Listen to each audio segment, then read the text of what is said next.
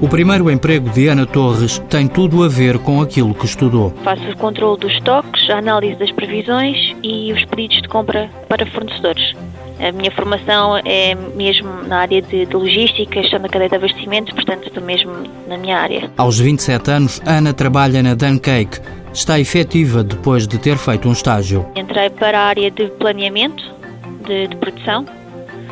O estágio durou um ano, que era a duração normal do, do estágio nessa altura, foi um ano, e ao final do ano convidaram-me a ficar eh, aqui, nas mesmas funções. Licenciada e com mestrado em Gestão de Logística, Ana beneficiou da medida Estágio-Emprego do Instituto Emprego e Formação Profissional.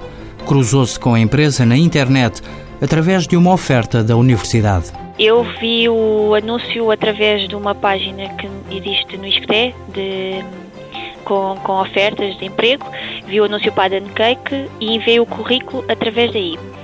Quando vim à primeira entrevista é que me falaram que isto era um estágio de IFP e, portanto, um dos requisitos seria estar uh, inscrita no centro de emprego.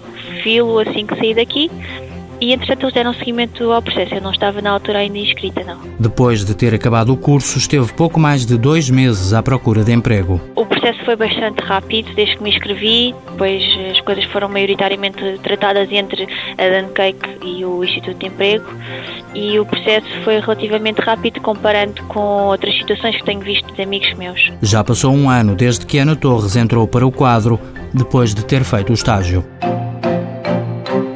Mãos à obra. Com o apoio da União Europeia, Fundo Social Europeu, Programa Operacional Assistência Técnica.